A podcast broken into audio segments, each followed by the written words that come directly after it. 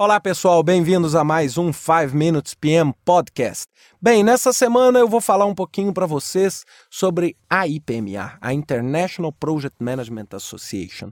A IPMA ela foi criada há cerca de 40 e poucos anos atrás, se não me engano, em 1965, né? e hoje reúne 43 países e cerca de 30 mil gerentes de projeto no mundo inteiro.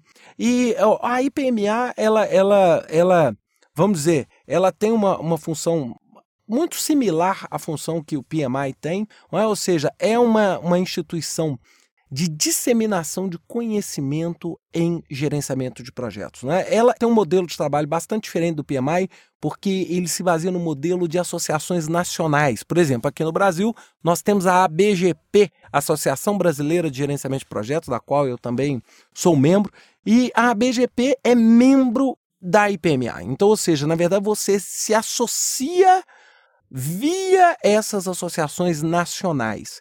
E o IPMA ele tem um modo de certificação que é um pouco diferente dos modos que do modelo que a gente conhece pelo PMI. É, na verdade, a certificação da IPMA ela é dada em quatro níveis: A, B, C e D, sendo o nível A o nível mais, né, vamos falar diretor de projetos, o nível B o nível de um gerente sênior, o nível C, gerente de projeto, e o nível D, um, um assistente de projetos. Né? É, eu, quando fiz a minha certificação, né, eu fiz a certificação no nível B, é uma certificação um pouco diferente da certificação é, é, de prova, etc. Na verdade, a certificação ela é dada através de uma monografia. Você faz uma monografia e defende essa monografia para uma banca. É, essa banca de especialistas vai ver se você usou o modelo, né? O modelo que o IPMA usa para a certificação dele é o chamado Competence Baseline, né? ou seja, ICB ou IPMA Competence Baseline. Esse modelo de competência ele mostra o seguinte: é que você mostrou a melhor prática de gerenciamento de projetos. É, esse Competence Baseline pode ser baixado no, no, no site da ABGP, abgp.org.br, ou também no site da IPMA, né, IPMA, www.ipma.ch.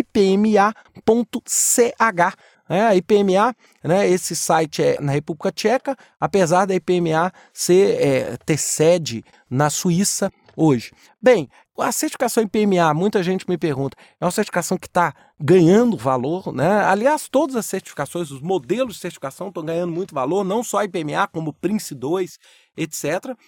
Ganhando valor, é claro que hoje ainda não tem a projeção que a certificação PMP tem, mesmo porque o processo de certificação é completamente diferente, ou seja, eu vejo como impossível a IPMA chegar a ter 200 mil pessoas certificadas em nível B ou nível A. Por quê? Porque o processo é longo, ou seja, não é um processo só de prova, é uma monografia, você tem uma banca, você tem uma defesa, é presencial. Então, ou seja, os custos acabam sendo muito mais altos, o processo acaba sendo bastante mais lento. E eu acho, é, particularmente, assim, sem falar é, pela IPMA, acho que a IPMA também não tem um interesse grande em pegar e fazer uma popularização tão grande. É uma linha diferente da linha adotada pelo, pelo, pelo PMI.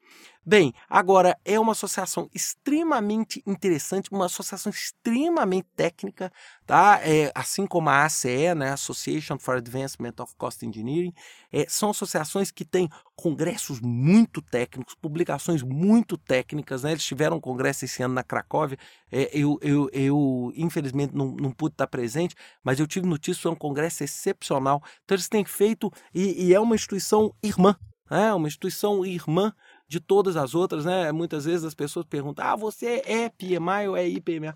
É, pessoal, eu sou gerenciamento de projetos, né? É isso que é o que interessa, ou seja, todas as associações são exatamente uniões, é, é uma forma de unir interesse comum. Né? Então, por isso, eu sou membro da IPMA, sou membro do PMI, sou membro da ACE, sou membro da PRMIA, que é de riscos, ou seja, aí você fala, mas qual é melhor? Não, não existe melhor ou pior aqui nessa situação. Nós estamos falando, todos têm o mesmo objetivo, com diferentes approaches, com diferentes visões, mas todos têm o mesmo objetivo. É, é, eu sou radicalmente contra aqueles que falam que o PMP é igual Coca-Cola, né? É, pessoal, é, as pessoas podem, né, sem fazer nenhuma alusão à Coca-Cola Company, mas as pessoas, é, quer queiram, quer não queiram, o mundo bebe a Coca-Cola, né? Ou seja, então quando a gente brinca e fala do PMP, realmente é, é indiscutível que o mundo valoriza hoje o PMP, a quarta certificação mais valorizada do mundo.